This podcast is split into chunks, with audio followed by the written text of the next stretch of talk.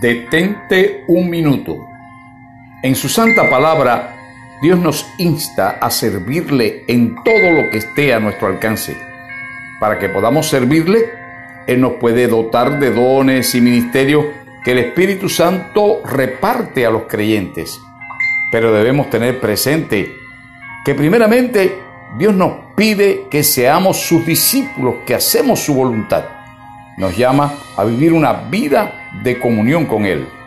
En el capítulo 7 del Evangelio de Mateo, versículo 22, el Señor Jesús dice, muchos me dirán en aquel día, Señor, no profetizamos en tu nombre y en tu nombre echamos fuera demonios y en tu nombre hicimos muchos milagros.